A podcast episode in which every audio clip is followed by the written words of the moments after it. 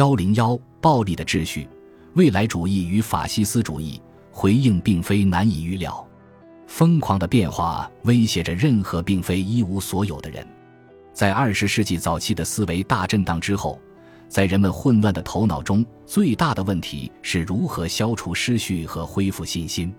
菲利波·托马索·马里内蒂很早就做出了有力的回应。一九零九年。他为志同道合的艺术家发表了一份宣言。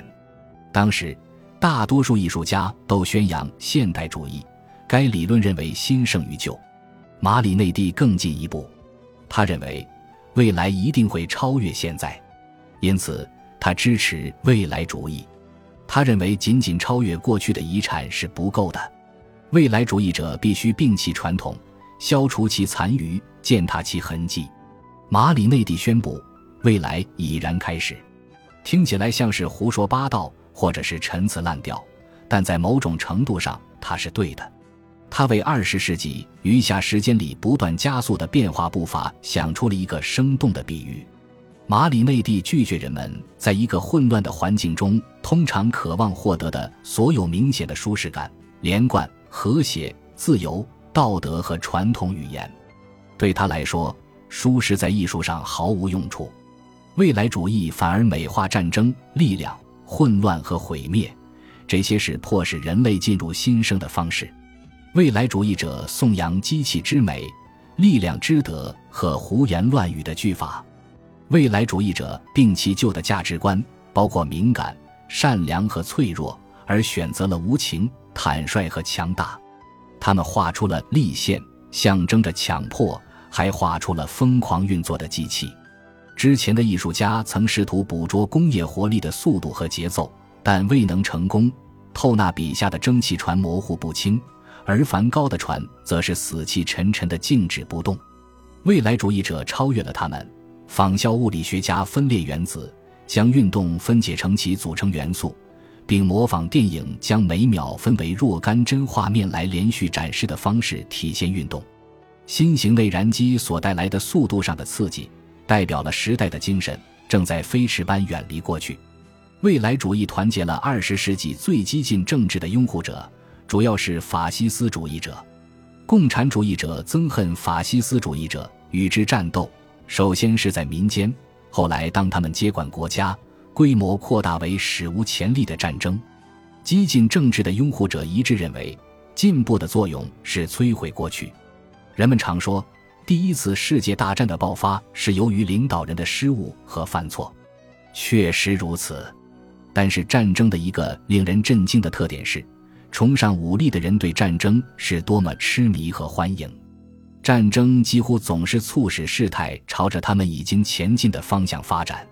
因此，第一次世界大战加快了技术发展，并削弱了精英阶层。那一代欧洲的天生领袖中有相当一部分人消失了。这导致了欧洲历史的混乱和不连续，毁灭和绝望使公民无依无靠，没有人为平定的局势努力，废墟之上也没有忠诚可言。因此，可怕的金钱开销和惊人的死亡率换来的不是和平，而是政治革命。在欧洲或其边界上出现了十二个新的主权国家，或实际上拥有主权国家地位的政权，超级大国轰然倒塌。国家边界发生改变，海外殖民地被瓜分和交换。这场战争一举摧毁了俄国、德国、奥匈帝国和奥斯曼帝国，甚至连英国也失去了一条腿。一九一六年在爱尔兰爆发的起义和内战，以六年后该岛大部分地区的实际独立而告终。巨大的移民潮重新分配了民族。战后。超过一百万的土耳其人和希腊人越过疯狂地重新划定的边界，转移到安全地带。欧洲各个帝国的狼狈样子让世界各殖民地的人民兴奋不已，他们急切地盼望着下一场欧洲战争及早到来。印度之行中英雄的遗言是：“我们的时代到来了，我们应该把每个该死的英国人都扔下海。”战后贫困导致极端主义。二十世纪二三十年代。欧洲和美洲的金融灾难似乎表明，西方正陷入困境。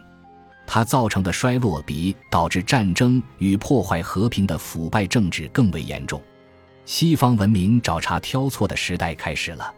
反犹主义者把世界的艰难时期归咎于犹太人，谜一般的理由是全世界的犹太人控制着世界经济，剥削着非犹太人，使他们难以获取自己的财富。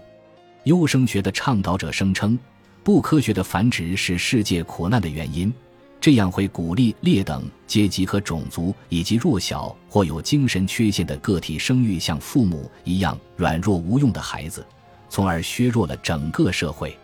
反教权主义者指责教会颠覆科学、削弱大众、鼓励弱者；共产主义者指责资本家，资本家指责共产主义者。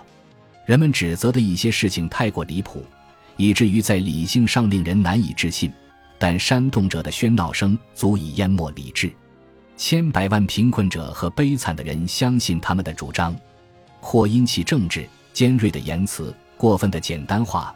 预言性的幻想和草率的谩骂吸引了渴望解决问题的选民，不管解决手段是多么简化、过激或所谓的终极，复仇成为最简单的正义形式，人们也欣然接受用替罪羊来取代自我牺牲。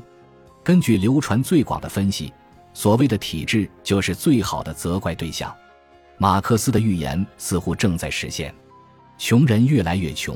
资本主义的失败将驱使穷人走向革命，民主是一场灾难，需要一个威权主义的领导者，才能强迫人们为了共同的利益而合作。也许只有极权主义政府才能伸张正义，对生活的每一个领域负责，包括商品的生产和分配。时机一到，意识形态便应运而生。法西斯主义是偏爱强权、秩序、国家和战争的政治偏见。其价值体系将群体置于个人之前，权威置于自由之前，凝聚力置于多样性之前，复仇置于和解之前，报复置于同情之前，强者霸权置于保卫弱者之前。法西斯主义认为，废除不服从官方意见者、持不同政见者、不合群者和颠覆者的权利是正当的，尽管它完全是思想的产物，但它只是由一堆观念堆砌起来的。就像垃圾场压缩机里的废铁那样被压合在一起，这是一种意识形态的虚构，由许多不牢靠的互相扣住的共同传统、独裁传统和集权传统拼凑而成。法西斯主义的信条可以被归类为一种独立发展的学说，或是一种寻求意识形态的精神状态，或仅仅是无原则机会主义的俗称。在古罗马，法西斯是一捆棍子。中间有一把斧头，地方长官巡行时，会有人手持这种树棒为其开道，作为他们享有的鞭打和斩首权力的象征。贝尼托·墨索里尼把这个沾满鲜血的执法机关的标志作为他所在政党的徽标，表达了法西斯主义的本质：棍棒的威力和斧头的刀口。陆军制服的颜色也许会改变，会褪色；军队仪式的形式。礼炮的角度也许会改变，会下降，但人们依然可以通过因恐惧而冒出的冷汗，以及铁蹄的践踏留下的痕迹，从感受上觉察出它的影响。法西斯莫名其妙的神秘论调，甚至可以蛊惑那些憎恨或害怕他的人。英国社会主义领袖安奈林·比万因经常用晦涩难懂的格言式语句而出名，却没有高德温和尤吉贝拉的幽默感。他说。法西斯主义不是一个新的秩序，它是拒绝诞生的未来。纳粹主义拥有所有这些特征，同时还有法西斯主义所不具备的特征。法西斯分子通常是反宗教的，而纳粹却积极地模仿宗教。纳粹主义用历史取代天意。对纳粹来说，历史是一种非人的强大推动力，其进程无人能阻挡。人的生命不过是玩物，就像蛇之于萌，老鼠之于猫。历史就像饥饿的女神一样，要求人类自我献祭，靠吞噬毒神的种族来让自己更强。千禧年主义的框架和语言很适合纳粹。历史将会实现一个千年帝国，精心安排的仪式，圣殿和圣所，偶像和圣徒，游行和狂欢，赞美诗和圣歌。完整形成了准宗教的崇拜和礼拜仪式。与所有非理性教条一样，纳粹主义要求其追随者不假思索地遵从指示，服从永远不会犯错的元首。纳粹幻想通过恢复古老的民间异教来取代基督教。他们中的一些人把追寻家园变成了一条神秘的小径，穿过石圈通向维沃尔斯堡城堡。海因里希·希姆莱认为，贯穿德国和世界的中心的地球零线会再次相交。